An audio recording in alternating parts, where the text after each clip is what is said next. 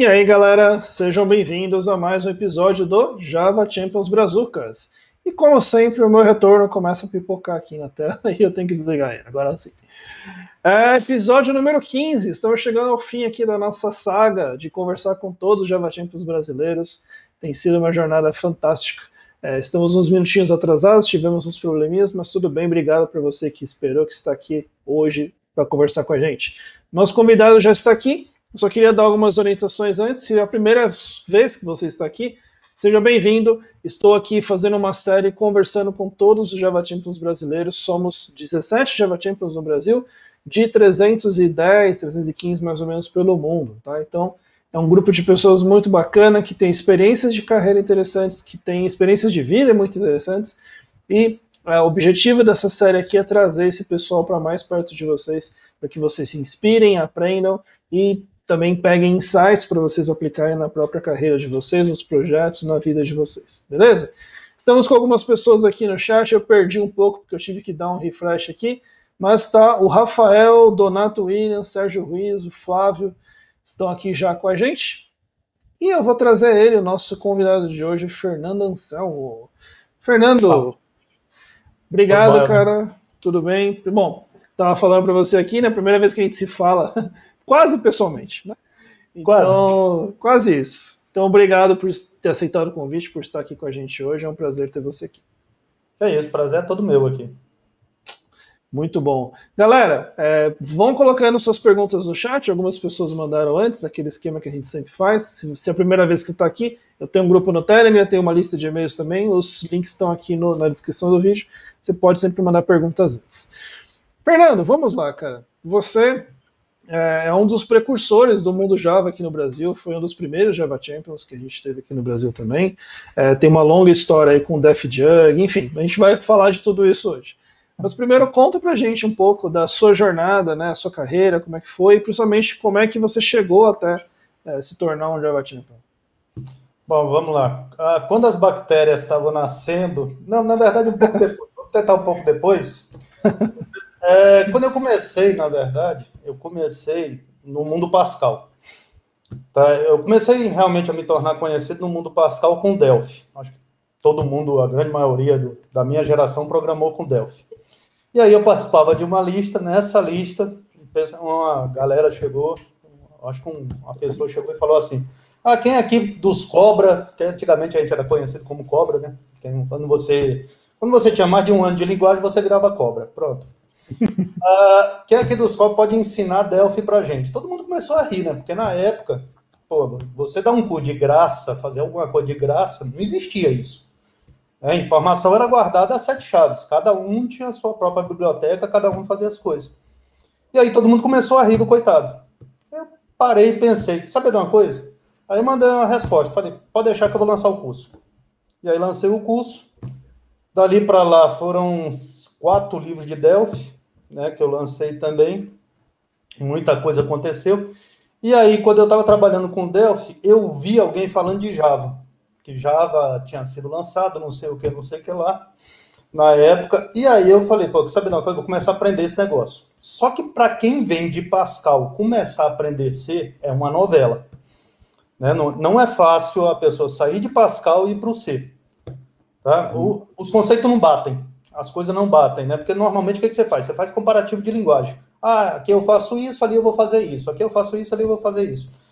Até que eu comecei a pensar comigo o seguinte: falei, pô, por que, que eu não começo com uma coisa que todo mundo faz, que é acessar banco de dados? Né? Então eu comecei a tentar entender Java acessando banco de dados. Não sei se foi a parte mais fácil ou mais difícil, mas acabei me tornando um craque com a JDBC. Então peguei a JDBC inteirinha, né? comecei a estudar todas as bibliotecas da JDBC, JDBC, eu comia JDBC falava JDBC. Aí lancei meu primeiro livro de Java. Nessa história de lançar meu primeiro livro de Java de JDBC, tudo que você queria saber sobre a JDBC, mas tinha vergonha de perguntar, aí eu comecei a me tornar tipo conhecido em Java. E num evento eu encontrei com o Daniel de Oliveira. Ele me apresentou o DFJUG e o resto é história. O resto foi simplesmente tudo história e acabei virando, entre aspas, uma referência aqui no Brasil de Java com livro escrito, mas não Deixa eu só explicar uma coisa. Eu tenho 17 livros escritos por causa de um detalhe simples.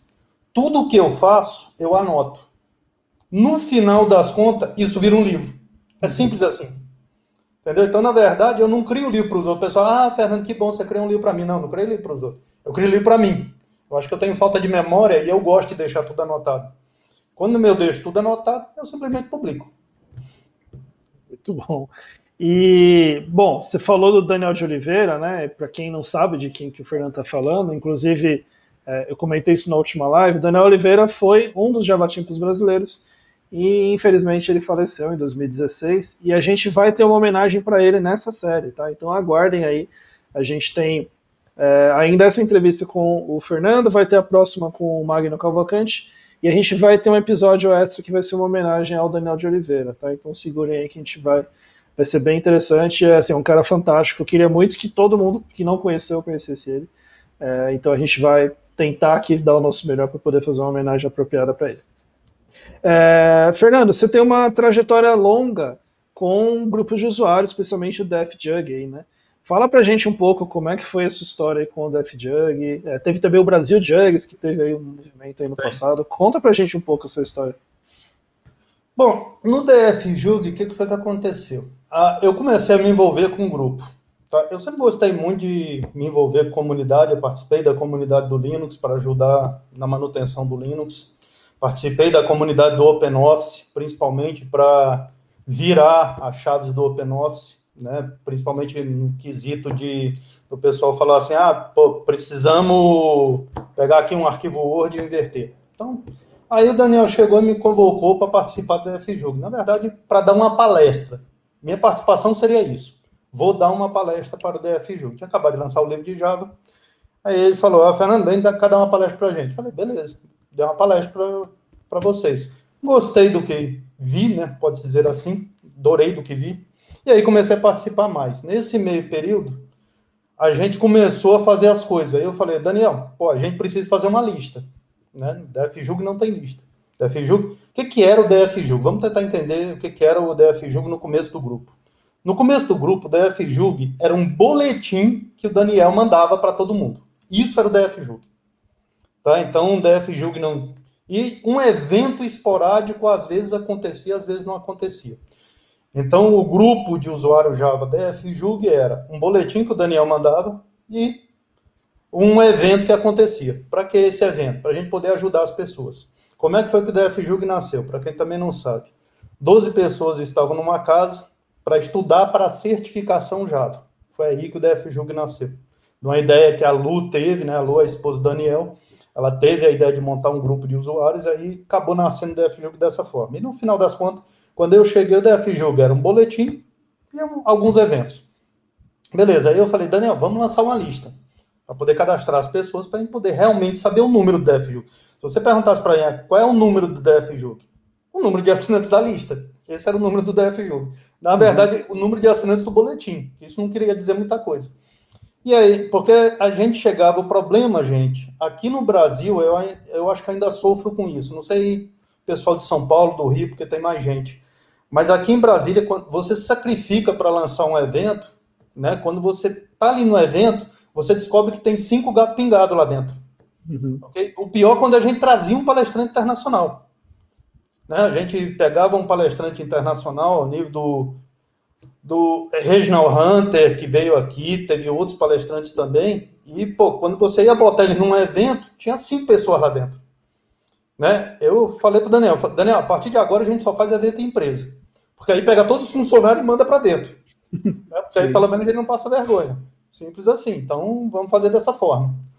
Tá? Porque é tanto que hoje o pessoal de Brasília fala assim: ah, vocês não lançam mais evento. Gente, sinto muito. Aí você, imagina, eu vou pagar uma passagem do Helder, vim aqui para Brasília, pago o estadia, faço tudo, boto ele aqui num, num palco. Quando ele vai olhar, tem quatro pessoas lá dentro. Pô, aí é, fica meio complicado.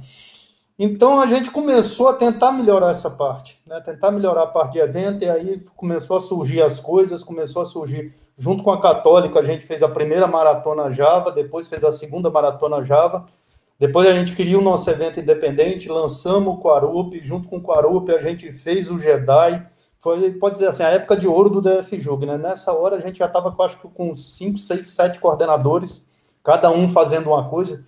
Tinha a rádio DFJUG, que a gente fazia as transmissões. Tinha a revista DFJUG, eu cheguei para o Daniel e falei, Daniel, eu já edito uma revista, vou editar agora do DFJUG. Cismei, quero editar do DFJUG. Lançamos a revista DFJUG, lançamos o Quarup, né? O Quarup acho que teve apoio da IBM, teve apoio da Red Hat, teve apoio de um monte de empresa. Foi um dos eventos mais felizes para a gente. Né? Para quem não sabe, o Quarup é uma homenagem aos mortos, então a gente homenageou a Ada Lovelace na primeira não, na primeira edição foi o Christian Nagart, que é o criador, para quem não sabe, da orientação ao objeto. Na segunda edição foi a Ada Lovelace, né, que é aquela mulher maravilhosa aproveitando para o Dia das Meninas. Então, parabéns para vocês. e foi, eu acho, até o melhor Quarup que a gente teve. Né? Depois disso, infelizmente, o Daniel viajou para a Inglaterra e aí aconteceu o que aconteceu. Tá? Mas a minha trajetória, e no meio de caminho, eu acho que uma das coisas mais importantes que eu fiz, que eu adorei ter feito, e a gente fez com muito sacrifício, pô, foi ideias elaborantes para esse negócio. Foi aí que a gente descobriu como gravar vídeos. O Jedi. Para quem não conhece, o Jedi é aquela Java Education Iniciativa Development para poder formar programadores. Qual era a ideia? Oito módulos. Esses oito módulos você fazendo do zero até o final, você vira um engenheiro de software. Essa é a ideia. Nos países pequenos, o Jedi é dado aula presencial. Então, existe aula presencial. Brasil, é impossível você fazer isso. A menos que eu falasse assim, Helder, vamos fazer o seguinte, você vai dar aula aí no, em São Paulo, alguém vai dar aula lá no Rio. Não dá, não dá. Logística é, é impraticável. Uhum. A gente até pensou, pô, o Fernando, o Daniel vai viajar o Brasil inteiro. Não, esquece. Só se a gente largasse os empregos e ficasse fazendo só isso. Né? Não dá. A logística seria imensa. E a gente parou e pensou, vem cá, por que, que a gente não grava vídeos? Vamos gravar vídeos e vamos dar essa aula toda em vídeo. Ok? E aí foi que começou. Porque, sério, gravar vídeo, né, você falando, dando aula, é uma novela. Né? Não é fácil, você sabe tem erro de gravação, você acha que você vai fazer alguma coisa, esquece, não sei o que, não sei o que lá. Né? Não tinha YouTube na época, não existia YouTube, como é que a gente vai botar isso num servidor? ok? Os primeiros vídeos que a gente botou, para você ter uma ideia, quando a gente liberou a primeira, primeira sequência do Jedi, né, o primeiro curso do Jedi, os servidores caíram. Não uhum. tinha servidor para suportar isso. Né? Então, com apoio da Politec, ainda a Politec chegou, ajudou, né? Mas mesmo assim os servidores caíram. Aí a gente foi teve que contar com o pessoal da Google, teve que contar com o pessoal da Oracle, teve que contar com o pessoal da Sun. Falar, gente, precisamos hospedar o Jedi em algum canto. Porque ninguém imaginou né, que teria pô, milhares de acessos o dinheiro. Né? E o pior não é isso, não. Se fosse só aqui no Brasil, estava fácil. Né? Talvez até tivesse fácil. Mas era país do mundo inteiro.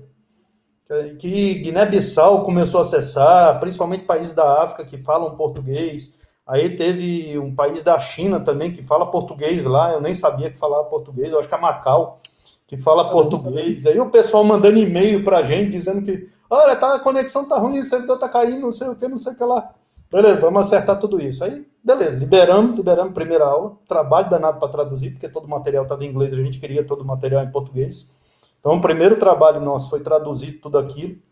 Depois, gravar aquilo tudo. Então, para quem assistiu algum vídeo do Jedi algum dia, vai ouvir assim: Bom dia. E aí começa a falar.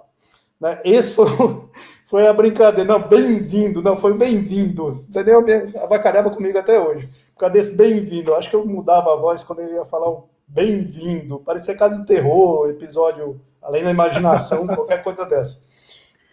Hoje eu escuto os vídeos do Jedi e chega a me dar saudade desse, desses vídeos. Mas essa parte do Jedi foi a mais interessante do negócio todo. E graças ao Jedi graças principalmente também ao Ribenar e graças a outros projetos, eu acabei me tornando Java Champion. Aí o Daniel me, ofere... me convidou para ser um do Java Champion, falou que estava lançando a minha candidatura. Eu falei, tudo bem, vamos lá. Vamos virar Java Champion então.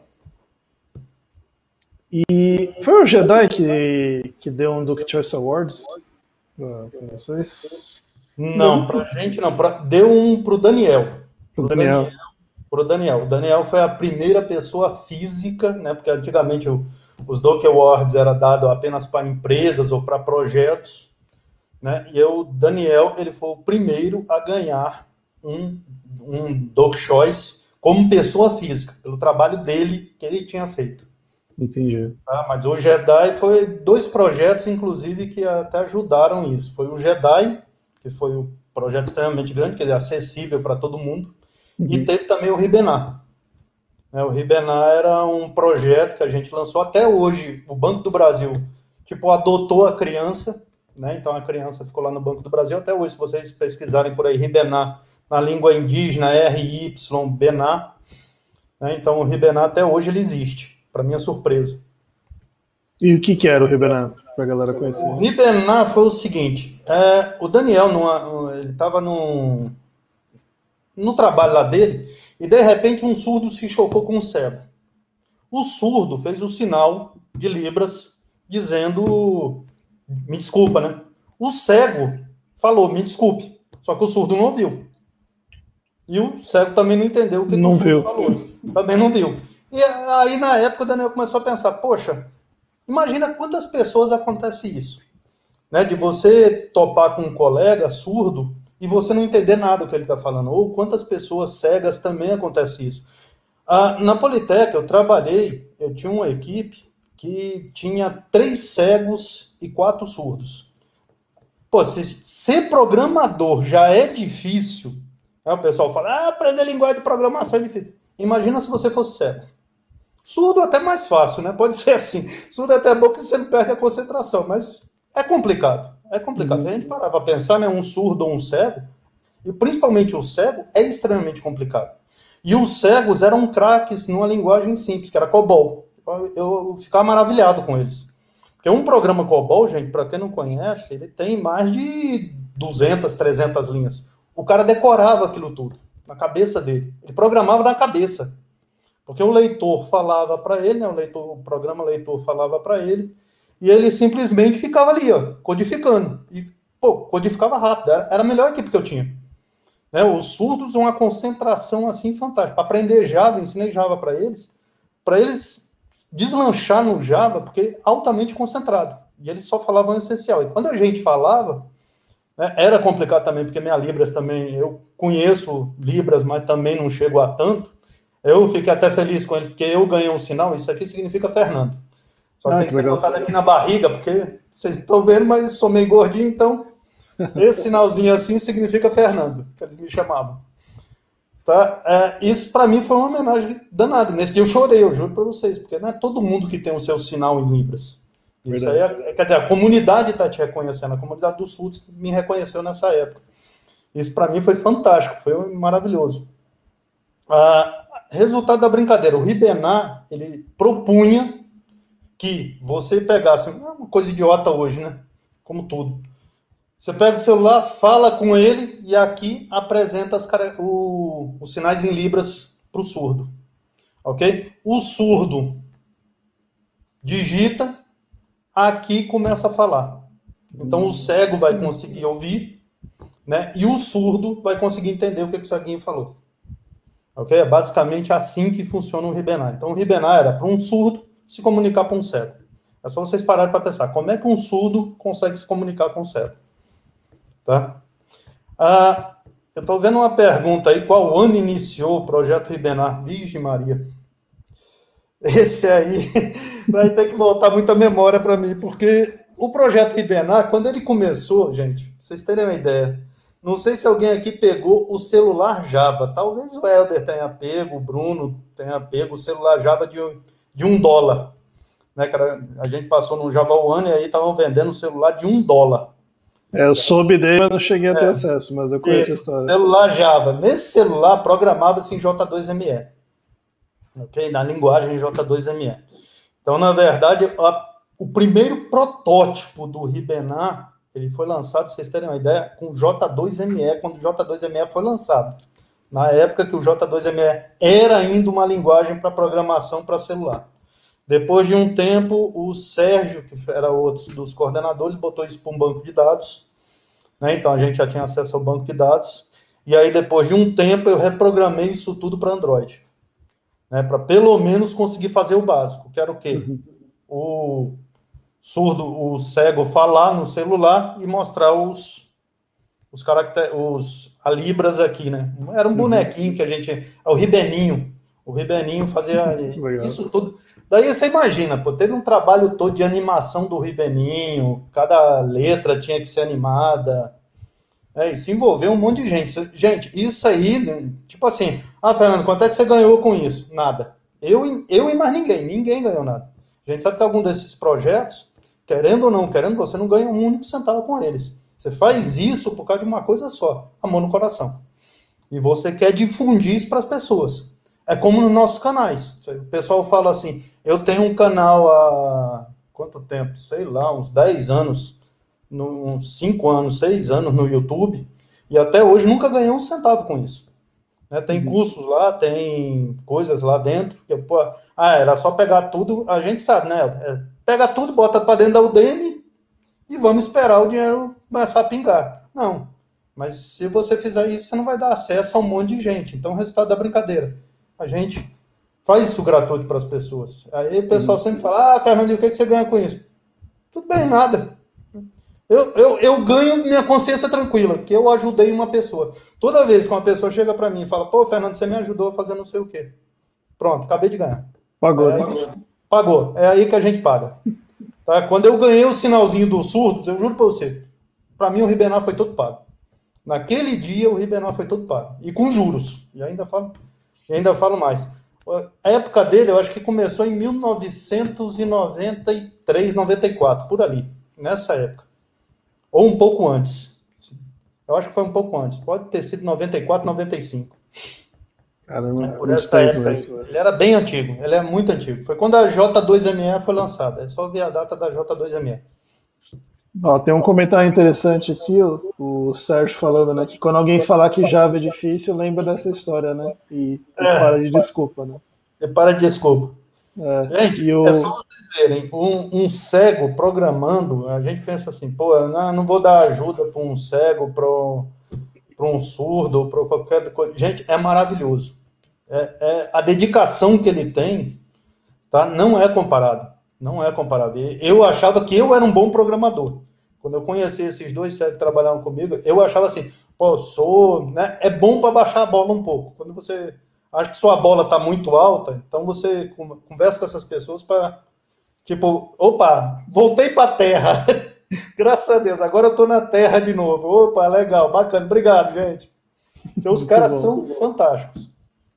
E tem um Alexandre Campos também tá falando aqui, Alexander, desculpa. Para mim o Ribenar rodava nos ATMs do Banco de Brasília. Ele, na verdade, é mais para o Banco do Brasil do que do de Brasília. Tá? Alguns bancos adotaram ele, porque existe uma lei da, da inclusive, do negócio sem você incluir nessas pessoas. Uhum. Então, existem dois projetos hoje. Existe o Ribenar, o outro eu não me lembro o nome dele. Mas tem esses dois projetos. O que, que são esses dois hoje? Você bota um plugin do Ribenar no seu software. Então, para quem tiver um site, para quem tiver alguma coisa, gente, é só um plugin. Bota um plugin que o Ribenar funciona. Então o Ribenar vai ler caracteres, vai ler o site, vai fazer tudo. Ok? Vocês não precisam se preocupar com, com a inclusão né, de pessoas assim. Pessoas com portadoras de deficiência física. Tá? Muito bom. Cara, me diz uma coisa, é, mudou algo para você quando você virou Java Champion? Tipo assim, na sua carreira, teve, enfim, mais oportunidades? Transformou alguma coisa? Foi mais o reconhecimento? Como é que foi para você na época isso?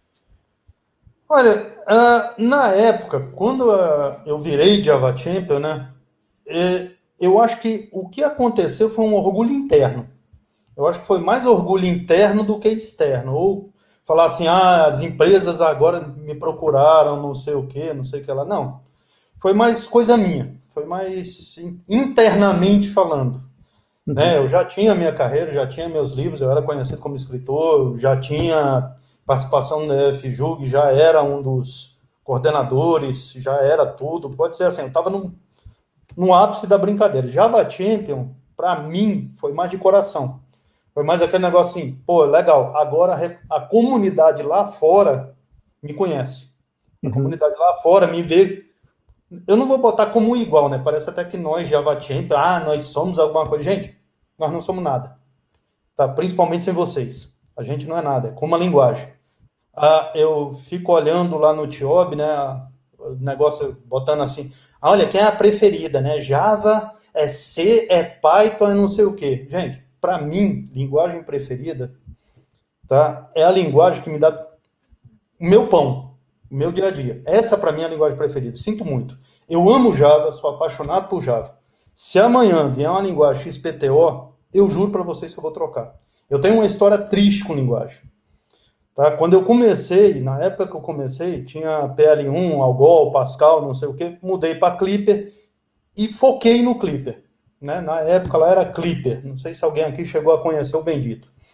Beleza, tome Clipper, Clipper, Clipper, Clipper, Clipper, Clipper, Clipper. Só falava Clipper, comia Clipper, almoçava Clipper, conhecia o Antônio Geraldo da Rocha Vidal, professor Vidal, né, grande colega. E Clipper, Clipper, Clipper, Clipper. O mundo começou a mudar. E eu, Clipper. O mundo foi andando. E eu, Clipper.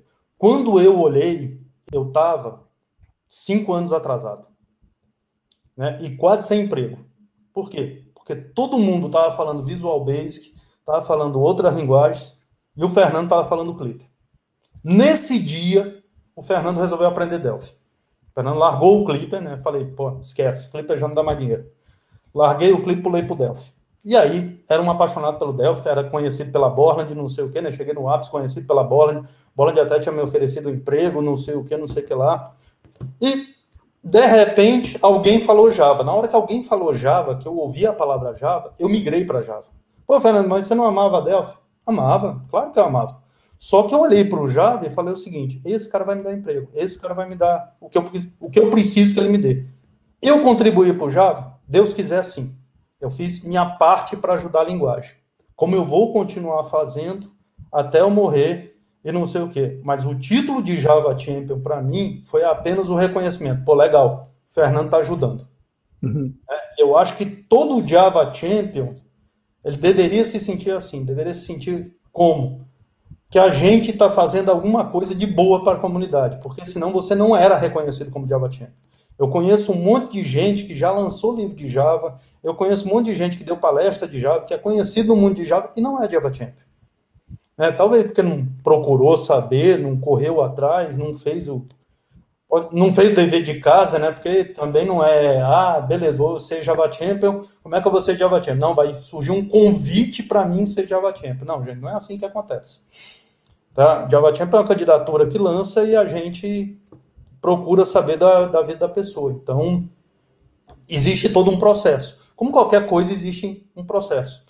Então, ser Java Champion, para mim, foi meramente dizendo assim, ó, pô, legal, Fernando, o trabalho que você está fazendo é isso aí, continua. Pode continuar, segue nessa linha, que é isso aí. Foi isso para mim que foi ser Java Champion. Né? Uhum. Né? Alguém dizer para mim, pô, tá certo, é isso aí. Vai nessa linha. Ah, beijo, pô, olha, você pode lançar um curso de Java, pode ter 10 pessoas, pode ter 20 pessoas, Beleza, mas continua. Vai continuando fazendo o que você está fazendo. Olha, o Jedi é legal, bacana. Ah, pô, mas não tem muito certo. Não, deixa para lá, mas você está fazendo o caminho certo. Ribenar agora passou do Banco do Brasil, já não é mais seu controle? Não. Então, mas vai tocando. Entendeu? Foi alguém dizendo para você assim, é como se, olha, eu trabalho numa empresa. É como se meu chefe dissesse, batesse nas minhas costas e dissesse assim, ó, legal, você está fazendo o trabalho certo. Pode ir em frente. Né? Uhum. É, é isso mesmo que eu espero de você. Tá? É interessante, é isso para desmistificar mesmo né, o título, né, na, é, que foram até um dos objetivos né, da série aqui, porque às vezes muita gente vê o Java Champ, e talvez algum Java Champ se veja também como algo lá, se super assim. Não, é, meu, é a galera que está no campo de batalha, vamos dizer assim, né, como todo mundo, mas que pô, tá tendo algum tipo de contribuição, tá fazendo algo pelo ecossistema em si e tem um reconhecimento por isso, né? Então é legal pra gente desmistificar as coisas. Sim. E tem um comentário aqui ó, do Leandro Magela. Falar um grande abraço a você, Anselmo. Foi uma honra trabalhar com você. É isso, Magela. A honra foi minha. E todo mundo que eu trabalhei. Tá? Ah, teve uma vez que eu, eu lembro que eu trabalhei com uma pessoa, ela era estagiária. Ela começou como estagiária, falava, ah, Fernando, ela chegava muito para mim e falava, ah, Fernando, pô, não sei se eu vou dar conta do serviço. falei, bicho, vamos fazer o seguinte, dá um tempo para você mesmo, espera 50 anos. Se em 50 anos você não der conta do serviço, aí tá de boa, beleza? A outra vez que eu fui encontrar com essa pessoa, descobri que a pessoa era chefe de empresa. Então ela tinha sua própria empresa de informática. Uhum. Né? Então, é, essas pessoas é que me fazem seguir. Essas pessoas é que eu acho muito legal de ter trabalhado com determinadas pessoas, né? E ver que cada pessoa, pô, ela tem seu sentimento. Gente, às vezes a gente olha assim para uma pessoa e fala, pô, essa pessoa é uma preguiçosa, ela não, né? Ela acha que Aqui em Brasília a gente fala assim que passou em concurso público, mas nada desmerecendo funcionário público. Eu uhum. chego, eu já trabalhei durante muitos anos e muitas vezes eu trabalhava em órgão público. E sempre aqui em Brasília existe, né, aquele, acho que é que nem político, sinto muito, né? Existe aquele preconceito, ah, funcionário público, o cara trabalhou, o cara passou num concurso e agora ele não faz mais nada da vida dele. Né? Quem trabalha são os terceirizados eu nunca cheguei num órgão que eu não visse os funcionários públicos trabalhando mais do que eu. Nunca, até hoje, pelo menos até hoje. Eu tenho 35 anos de trabalho, hoje eu sou funcionário da Bancorbras, quer dizer, eu trabalhei como prestador de serviço na Bancorbras, agora eu sou da Bancorbras, porque a Bancorbras decidiu me contratar. Né? E sempre, o que eu sempre vi, não só na Bancorbras, como em todas as outras empresas que eu passei, o cara da casa trabalha muito mais. Então não existe isso. Então, gente, uh, por favor, tá? É, eu queria muito que as pessoas parassem de botar título nas pessoas. Infelizmente. Tá? É, quantos anos eu tenho? Eu gostei foi da pergunta. Olha, é, pela, pela calvície, eu falei pro Helder, eu uso boné só para tirar o brilho aqui, porque senão vai ficar ofuscando o coitado do Helder aí. É, pela, pela careca, né, pela camisa, eu tô, atualmente eu tenho 54 anos. Eu nasci em 1966, em Recife, Pernambuco, meu sotaque não se aparenta, porque eu sou de Brasília. Desde pequeno eu vim para cá, Brasília, e quando eu nasci foi a cheia de 66. Acho que eu tenho pânico de água até hoje por causa disso, né? Quando eu nasci, minha mãe perdeu a casa, perdeu tudo e a gente teve que vir para Brasília. Chegando em Brasília, quando eu tinha 17, 18 anos, eu entrei no mundo da programação. A programação estava nascendo ainda. Então, primeiro dia, eu aprendi três linguagens. PL1, que ninguém mais sabe, coitado de mim. Algol, que também ninguém mais sabe, coitado de mim. E ADA, foi a terceira linguagem que eu aprendi. Depois eu aprendi Simula e Mumps. Tá? É, eu aprendi cinco linguagens. Essas cinco linguagens que eu aprendi não serviu para nada. Então, a primeira linguagem que eu fui trabalhar foi com COBOL. Na verdade, COBOL e PL1. PL1 até que me ajudou. COBOL e PL1 foram as duas primeiras linguagens que eu comecei a trabalhar. Depois dali para frente, foi só uma coisa. Gente, três dicas que eu dou para vocês. primeira delas eu já falei. Não se apeguem à linguagem. Linguagem vem, linguagem vai. Eu espero que o Java dure muitos anos. Do jeito que eu estou vendo o Java, eu gosto de Java por causa de uma coisa estupidamente simples. Não é por nada, não. Ah, velocidade é não sei o que. Não. Eu gosto de Java por causa de uma coisa simples. Adaptabilidade que Java tem. Java se adapta muito fácil. Java não nasceu para swing. Ele se adaptou. Java não nasceu para acessar banco de dados. Ele se adaptou. Java não nasceu para acessar web. Ele se adaptou. Java não nasceu como ferramenta de back-end. Hoje é melhor, com Spring Boot. Né? Se a gente pegar o Spring Boot e microserviços, ele simplesmente se adaptou. Então, o grau de adaptação da linguagem é o que demonstra como a linguagem está. Tá? O problema de Delphi, se a gente for para pensar, Delphi era uma porcaria? Não, Delphi não era uma porcaria. Ah, mas Delphi morreu. Morreu por causa de uma coisa simples. O mundo mudou e o Delphi não se adaptou. Foi isso que aconteceu com Delphi. Quem hoje programa client-server? Ninguém. Simples assim. E as outras linguagens aconteceu a mesma coisa com elas. Tá? Se a gente parar para pensar Java, Java sofre um grau de adaptabilidade muito forte. Então é a grande vantagem de se aprender. E hoje, sério mesmo, para aprender Java, na minha época, sinto muito. Você estava perdido se quisesse aprender. Você não tinha o Helder, você não tinha o Bruno, você não tinha Lorane, você não tinha ninguém querendo ensinar você. Tá? O que, que você tinha? Você tinha que comprar um livro em inglês, não tinha muita opção. Né? Você tinha que comprar um livro em inglês se quisesse aprender. Tá? É, Java 21 Days ou Java How to Programmer e assim vai, né? Java como programar, Java 21 dias. E era caro. E era, e era caro pra caramba. Esperar. Pô, meu primeiro livro foi Como Programar a Terceira Edição. Ele demorou, eu acho que uns dois meses para chegar aqui no Brasil. Demorou dois meses para chegar, ainda paguei imposto, caro pra caramba, gigante, uma Bíblia deste tamanho aqui, ó. Uma coisa deste tamanho. Foi aí que eu comecei tá? a tentar aprender. Por quê? Porque não tinha nada. Não tinha absolutamente nada. Hoje eu vejo curso, eu vejo negócio, tá? Eu vejo gente querendo ajudar outras pessoas e assim sucessivamente. Então, a grande vantagem de Java hoje, né, além da comunidade, que a comunidade de Java é gigante, se a gente for parar para pensar, ele, ela é uma linguagem de adaptabilidade muito forte. Então, ela se adapta muito bem. E é isso que me faz gostar dela. Tá? Não é, ah, porque eu sou apaixonado. Não, gente, não, não sou assim. Eu não, eu não sou mais desse jeito. Eu gosto, eu gosto das empresas. Por exemplo, eu estou aqui com o bonezinho da Red Hat, camisa do IES. Sou apaixonado por todos, mas eu acho que o mundo ele vai andando. Você vai, vai fazer duas coisas. Ou você vai ficar parado e vai ficar naquela mesma, ou então você vai andar com o mundo. Ok?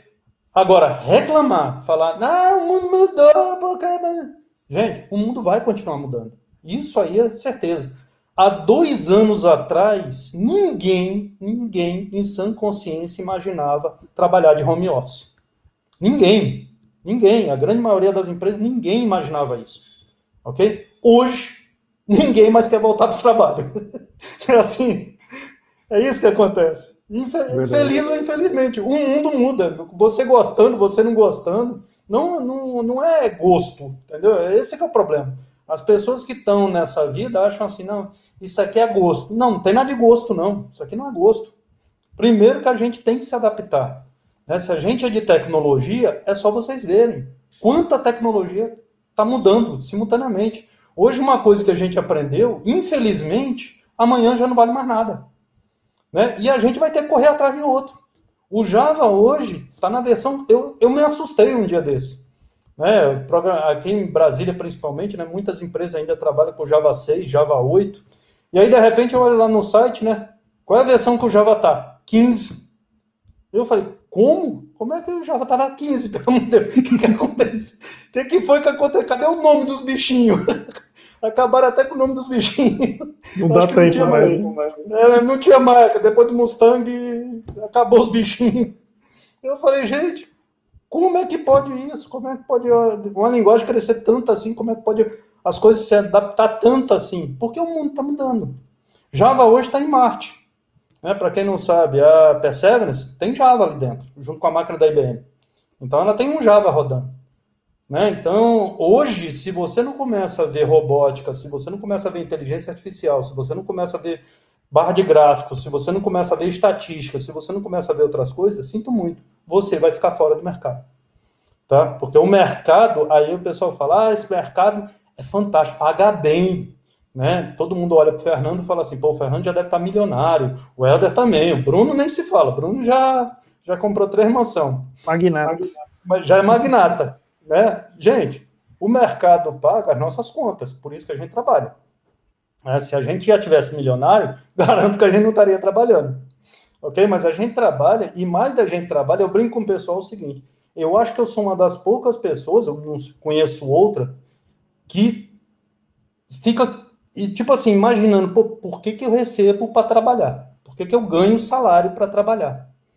Né? Porque eu não trabalho eu me sinto feliz com o que eu estou fazendo. Cada dia que eu descubro uma coisa nova, né, que eu estou mexendo com Docker, que eu subo um Spring Boot com Docker, aí faço o Java se comunicar com .NET, coisa que alguns anos atrás eu não conseguia fazer, mas hoje eu já pego uma máquina Docker, boto o Java, pego outra máquina Docker, boto o .NET, pego outra máquina Docker, boto um banco de dados, boto um MongoDB, boto um Cassandra, faço todo, faço todo mundo se comunicar e ainda subo um site. Pô, é maravilhoso. É sério, só isso já ganhei o dia. E ainda tem um salário de bônus. Pronto, ainda ganhei, ainda um salário para poder. Não, é porque Sério, gente, eu não sei vocês, mas toda vez que eu faço alguma coisa acontecer no computador, pô, me dá vontade de chorar. Sério, parece que eu descobri o fogo, sabe? Aquele. Tem uma cena de um filme famoso, A Guerra do Fogo, quando o cara descobre que o fogo não vem de Deus, né? O fogo vem uma tribo lá e faz o fogo para ele e ele começa a chorar. É a cena para mim mais emocionante do filme. Do filme inteiro é a cena mais emocionante. Toda vez que eu faço uma máquina docker subir, que eu plugo as coisas e essa coisa funciona, eu começo a chorar. É, eu sou besta, isso, eu, eu sou emotivo. Para vocês terem uma ideia, eu choro em desenho animado. Tá? Todos os da Pix eu chorei. Todos, todos, todos, sem exceção. Up me mata daquele começo. Só o começo de Up já acaba comigo. Então eu sou uma pessoa chata a esse ponto. Tá? Então eu choro, eu choro, sou emotivo, sou emotivo demais. Tá? Então, e parece piada. Mas quando eu subi, minha primeira máquina Docker, quando eu subi com meu sistema, né? primeira máquina Docker, eu chorei. Eu chorei, pra vocês terem uma ideia do bobo que é o Fernando. Então, pô, que eu vi aquele negócio assim, eu falei, meu Deus do céu, não acredito. Eu fiquei olhando. Funciona, assim, funciona, né? Funciona, meu Deus, esse negócio funciona. Quando eu troquei meu sistema operacional para Linux, que, né, que é, durante muitos anos eu queria trabalhar com Linux, mas nunca conseguia, né? Todo mundo só usando Windows, Windows, Windows, Windows. E eu queria porque queria, não era alguma coisa minha, né? Que eu queria trabalhar com Linux. Quando eu botei o Linux e tudo funcionou, meu sistema funcionaram, meus cursos funcionaram, o Java rodou, tudo rodou maravilhosamente bem aqui dentro. Eu comecei a chorar. Eu comecei a chorar, entendeu? É essas coisas que me faz que, que me faz viver, essas coisas que me faz querer continuar nessa brincadeira. Né? Pô, você ouve besteira por aí, ouve o pessoal criticando, ouve não sei o quê. Juro para vocês, gente, crítica, desde que eu comecei a escrever meu primeiro livro, ela entra por um ouvido e sai pelo outro. Tá? Agora, a crítica construtiva me faz mudar. Então, se alguém faz uma crítica construtiva ao meu trabalho, à minha coisa, eu paro e olho e penso, pô, dá para fazer melhor. E aí eu faço melhor. Né? Foi como uma vez um cara estava criticando um dos meus últimos livros, falou, pô, Fernando, você podia ter lançado esse livro gratuitamente. Infelizmente, eu já tinha assinado o contrato. Mas a partir daquele dia, todos os meus outros dois livros estão no meu site do Git.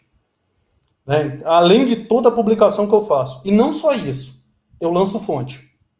Então eu quero que o Helder, se o Helder não gostar do meu livro de Ubuntu, que está lá no meu site lá do Git, o Helder vá lá, pegue os fontes, altere e faça o livro dele. Né? Se alguém não gostar do meu livro de Machine Learning, tem um livro lá de Machine Learning, eu quero até adaptar ele de Python para Java, mas só que se alguém olhar para o livro, pegar o livro, não gostar do livro, eu quero que alguém pegue os fontes, mute e lance seu livro. Entendeu? Então eu botei tudo lá. As apostilas foi a mesma coisa. Então tem apostilas lá que o pessoal fala, pô, Fernando, você devia ter cobrado, não sei o que. Não, quero não. Tá o fonte lá, tá todo o text, porque eu uso latex, então tá todo o fonte das apostilas, tá todo o fonte dos livros. E eu recomendo para qualquer um fazer isso. Vamos parar com essa paranoia. Ah, escritor não sei o que. Gente, eu só lancei um livro por causa de uma coisa só. Eu queria que mais gente tivesse acesso. A editora chegou para mim e falou: Fernando, quanto é que você quer ganhar? Eu falei: nada. Eu não quero absolutamente nada. Quero que o meu livro fique barato. Eu quero que o meu livro fique acessível para todo mundo. Tá? Porque, infelizmente, aqui no Brasil a gente tem essa cultura. Se na época eu tivesse lançado uma apostila, ok? Ninguém daria valor. Eu fui obrigado a escrever livro. Né? Uhum. Fechar um livro, fechar um acordo com a editora, porque naquela época só a editora podia fazer, agora não. Agora, como eu não preciso mais disso, então eu posso pegar um livro e botar no, no site, né? Mas na época, infelizmente, as pessoas só te reconheciam porque você lançou alguma coisa em papel. Então era obrigado a você ter um negocinho em papel para dizer: olha, tá aqui, olha que bonito, olha, tem o nome aqui na capa aqui, ó. Pronto, era isso que eu queria. Eu criei um livro, um pedaço de papel com meu nome na capa. Parecia que eu estava buscando um certificado. Né? Hoje em dia muita gente faz isso, né? Faz um curso, faz uma faculdade simplesmente porque quer o, o papel. Se você desse o papel para ela não ensinasse nada, ela estaria feliz. Tá? Mas nessa época, quando eu escrevi meu primeiro livro, eu simplesmente queria uma coisa simples, meu nome, só, mais nada, para as pessoas poderem reconhecer aquele trabalho, só. Depois, hoje, tá tudo lá, gente. Quem quiser, vai lá no meu Git, é só pegar no meu Git, entra lá dentro e tá todo o meu material lá dentro. E é os fontes, não é o PDF. Ah, vou botar aqui um PDF para você, Helder. Olha aqui, ó, toma aqui um PDF sobre a calculadora HP 12, 12C com estatística. Você quer aprender estatística? Você pode usar uma 12C. Ó, tá aqui, ó, pega essa apostila. Não, você quer aprender Docker? Tá aqui, ó. Você quer aprender Hadoop? Tá aqui a apostila em PDF. Não, não é PDF, não. Tá lá o LaTeX. É só pegar. Podem pegar à vontade. Depois eu passo pro Helder o endereço e tá lá tudo disponível. Eu ponho, no, eu ponho na, descrição do vídeo aqui. O, tem um comentário do Bruno, quando eu estava falando de adaptabilidade, né? Que ele falou o seguinte, ó. Adaptabilidade é excelente. excelente. Acho que é uma das grandes habilidades do desenvolvedor. Por isso que eu gosto de chamar o Java de LoRa, né? Que é Learn Once, Reuse Anywhere. Excelente, Fernando. Exatamente, Bruninho. Bruno, pô, eu acho que a gente já dividiu o palco. Para mim foi uma honra. Tá? Eu dividi o palco com o Bruno, acho que duas vezes, se não me engano. Uma delas foi aqui em Brasília, num evento que a gente que teve, a primeira vez. A segunda vez foi lá em São Paulo. Eu fui lá para São Paulo para um Java One que estava lá. É uma parte do Java One que fizeram aqui no Brasil. Acho que foi o primeiro que fizeram aqui no Brasil. Aí eu dividi também o palco com o Bruno, fiquei honrado. Porque Bruno, para mim, é, é, Aí é que tá. As pessoas falavam para mim assim: ah, Fernando, você é o Java Man. Eu falei: de jeito nenhum. Eu não roubo o título dos outros. Java Man, para mim, é o Bruno. Bruno foi que começou a brincadeira. Né? O Bruno foi que começou com o título Java Man. E para mim tá certo. Eu sou Fernando Anselmo. Eu sempre brinco que meu nome é Fernando Anselmo. Fernando, porque é meu nome mesmo, né? Por causa de Santo Antônio. E Anselmo, por causa do meu pai. Né? Então, eu quero sempre levar meu pai junto comigo. Né? Eu tenho uma história com meu pai, então eu quero sempre levar meu pai junto comigo. Por isso que eu quis ficar conhecido. Todo mundo escolhe um nome para ficar conhecido. Então, meu nome é Fernando Anselmo. Tá? Então, esse é meu nome. O do Bruno, não. Bruno, eu sempre brinquei que ele, ele é o Javaman. Tá? O Bruno é o Javaman e eu sou o Fernando Anselmo. Então, por favor, gente, não confundam as coisas. Tá? É como me chamar de Helder. Eu não sou Helder. Eu sou Fernando Anselmo. Tá? Não sou substituto. Se Deus quiser, não, não serei substituto. Não quero ser substituto. Tá? Não vou ser substituto. Isso. Comprou o domínio. É, exatamente. E pode ficar com ele. Tá, tá, tá aí uma, um título que eu não desejo, porque eu acho o seguinte: aqui no Brasil, gente, o Bruno, ele se dedicou demais, não só o Bruno, tá? O Bruno e toda a comunidade envolvida com ele, principalmente o pessoal do Sojava, eles se dedicaram demais a esse negócio de comunidade. Eu participava de comunidade por causa do Daniel. O Daniel me, tipo, me empurrava a participar de comunidade tá? Mas eu não era para participar de comunidade, porque eu faço meu trabalho, se alguém quiser pegar, beleza, joia, eu dou minha palestra, sempre estou à disposição, sempre estou à disposição de fazer as coisas, tá? Mas não é, não, nunca foi meu objetivo, tá? Fiz isso porque eu achava o seguinte, depois de um determinado tempo, acho que a comunidade precisava de ter uma referência. Então, para mim, algumas pessoas são referência.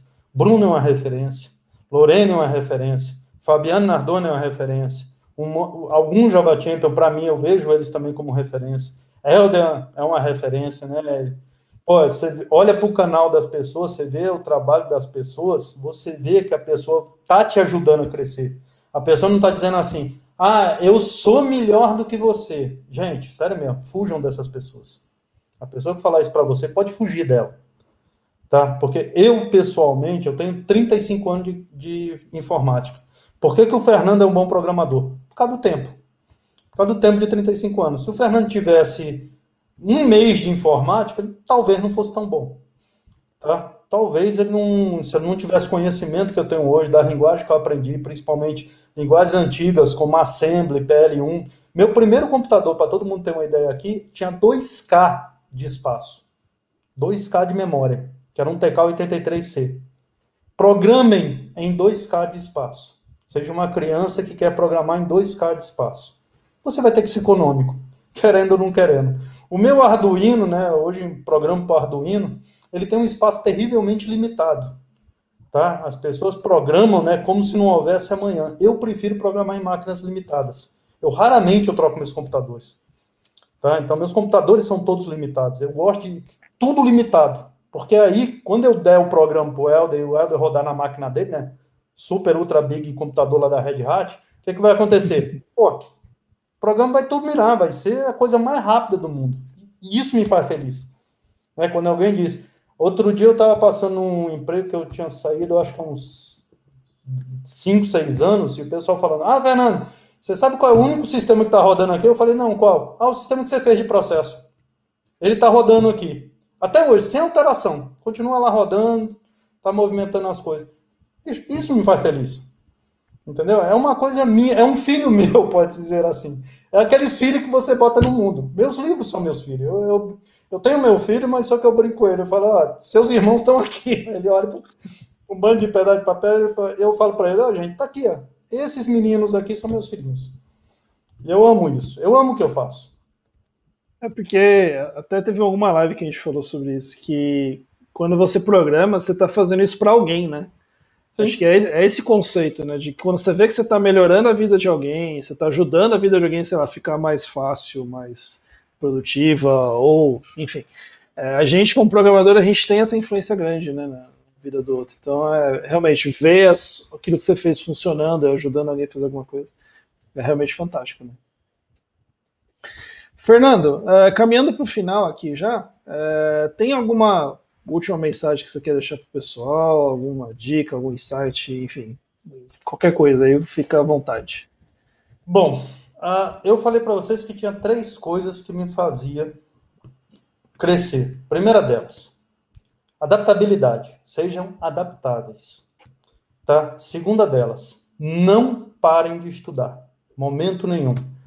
Adoro joguinho, adoro Netflix, adoro ver filme. Quem me conhece sabe que eu vejo basicamente 365 filmes no ano. Tá? As séries, eu não vou nem falar quantas eu acompanho aqui, porque ia ficar até ridículo, mas eu amo fazer essas coisas. Livro, eu tenho sempre o objetivo de, no ano, ler mais livro do que eu li no ano passado. No ano passado foi 63, esse ano eu quero cumprir a meta de 70. Então, adoro ler, adoro fazer essas coisas, mas uma coisa que eu sempre faço, estudem. Tá? Ah, fazer uma pós é complicado. Beleza, você não precisa necessariamente fazer uma pós. Faz um curso. Ok? Hoje em dia, gente, ah, mas eu não tenho dinheiro. Ah, aí você tá de piada com minha cara. Vai, me ajuda. YouTube, eu vejo lá, é só vocês fazerem uma coisa muito simples aqui no YouTube. Coloca naquela barra altos vídeos, né? O vídeo que está em alta. Você vai descobrir uma coisa bem simples. Todos os vídeos que estão tá em alta ali é tudo besteira. Eu não vou dizer porcaria porque é o trabalho de outra pessoa, mas é tudo besteira. É tudo coisa que não vai te agregar. Ah, Fernando, mas é uma música. Bicho, tudo bem, mas só que no seu currículo isso não vai agregar absolutamente nada. Então, estudem. Estudem. Tem o Udemy que também é barato, tem outras empresas que são baratas, tá? Tem cursos por aí, tem curso gratuito, a coisa que eu mais vejo hoje em dia é curso gratuito. Terceira coisa, faz um favor para você mesmo. Tá? Aprenda uma língua nova. Não é por nada, não. Não é pelo prazer de falar inglês, pelo prazer de falar francês, pelo prazer de falar é, germânico, qualquer língua dessas. Não, não é isso, não. Porque isso ativa a memória de vocês. Quando você tem que falar uma língua nova, querendo ou não querendo, você força seu cérebro. E você força seu cérebro a mudar. Ok? Então, seu cérebro vai ter que ficar toda hora trabalhando. Ou seja, você aprender uma língua nova, gente, é exercício para criança aqui. Tá? É por isso que eu consigo aprender uma linguagem de programação tão fácil. É por isso que eu consigo fazer as coisas tão facilmente.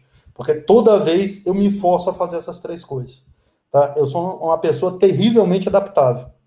Terrivelmente mesmo. Começou o mundo dos, dos robôs, eu já tenho aqui uma coleção de robôs, já tenho aqui uma coleção de tal. Eu tenho aqui do meu lado aqui uma impressora 3D. Tá? Então, eu adoro essas coisas de tecnologia, então sou muito adaptável. Tá? É, estudo, se você olhar para o meu currículo, você vai ver que a cada dois, três anos eu procuro pelo menos uma pós. Tá? Além dos cursos que eu faço, além da série de cursos que eu faço. Línguas, por favor, não faz isso porque, ah, meu Deus do céu, eu preciso aprender inglês. Não, você não precisa aprender inglês. Você já deveria saber inglês. Essa é a diferença. Você não precisa saber inglês. Tá? Você obrigatoriamente já deve saber inglês. Porque é exigência, não é? Não, não é o Fernando que pediu para você o inglês, né? Mas é exigência, é exigência do mundo. Então, por favor, aprenda uma língua para poder fazer uma coisa simples. Usa a cachola aqui. Usa a cachola para aprender ela. Se desafie. Faça um desafio para você mesmo. Olha, esse ano, o que eu quero fazer? O que, que eu quero fazer? Aprender uma língua, aprender a programar, aprender a fazer qualquer coisa. Faça um desafio para você, gente. Aproveitem que está no começo do ano, tá? Todo ano lá no meu site eu boto um desafio para mim mesmo. Então, aproveitem. Fernando hoje lê 60 livros porque o Fernando se desafia o Fernando. Né, a querer crescer, a querer ficar melhor. Então é isso que eu faço. Eu toda vez eu faço um desafio para mim mesmo. Faça um desafio para vocês. E aí a pergunta é a seguinte: qual o seu desafio? Tá? Olha, não vale aquele desafio idiota não, tá? Isso aí já é obrigação. Aí eu tenho que emagrecer, né? Eu tenho que fazer interlace no meu cabelo. Não. Isso aí não é desafio. Para mim isso não é desafio. Ok? Se eu quiser emagrecer, é só criar vergonha na cara e parar de comer as besteiras que eu como. Tá? Mas desafio é, olha, o que, que eu quero aprender? O que, que eu quero fazer? O que, que eu quero não sei o quê? E bota isso. Escreve. Escreve na sua parede. Escreve na sua parede o seu desafio. O que, que você quer fazer? O que, que você, Helder, Bruno, Flávio, é, Moisés, Carlos, o que, que você quer fazer esse ano? O que, que você deseja fazer esse ano? Qual é o seu objetivo para esse ano? Né? Ou então, sinto muito, você sabe o que, é que vai acontecer? Eu espero, com todo o meu trabalho, eu só espero apenas uma coisa. Vai chegar daqui a, sei lá, uns 100 anos, o Fernando não vai estar mais nessa terra. Eu espero apenas uma coisa, que alguém pegue meu livro, olhe para ele e fale assim, pô, foi o Fernando, foi o Fernando que escreveu. Ah, eu lembro dele, eu lembro dele. Ó, é só isso que eu quero. Entendeu? É deixar alguma coisa aqui na Terra. Tá? Depois, para onde é que a gente vai? Não sei, não sei para onde é que a gente vai, se vai para o céu, se vai para algum lugar, não tenho a mínima ideia. Mas o que eu quero é o seguinte: eu quero ter passado nessa vida, feito alguma coisa para o pessoal, deixado alguma coisa. E deixado alguma coisa que eu digo, né? Que ela vai ser esquecida daqui a uns 10, 15 anos, não. Eu quero daqui a uns 50, 100 anos, alguém ter falado: pô, Fernando foi que fez isso aqui. Fernando me ajudou, Fernando me fez crescer. É isso que eu quero. Ok?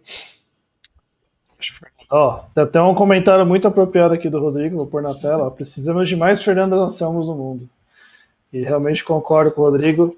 E mais uma vez, Fernando, obrigado. Fantástico te conhecer, fantástico falar contigo. É, e acho que realmente sua contribuição para toda a comunidade Java é, enfim, questionável. Então, obrigado mesmo, obrigado por estar aqui com a gente hoje. Tem, gente. Grande prazer, prazer é todo meu aqui estar aqui com vocês. E quando precisar, é só contar. Com certeza. Então, pessoal, obrigado a vocês que assistiram aqui, pessoal que comentou no chat. É, semana que vem a gente vai ter a última das entrevistas, que vai ser com o Magno Cavalcante. Então não percam, eu vou deixar disponível, vocês mandarem perguntas para ele e a gente se vê lá. Então um abraço. Fernando, sai daí não, a gente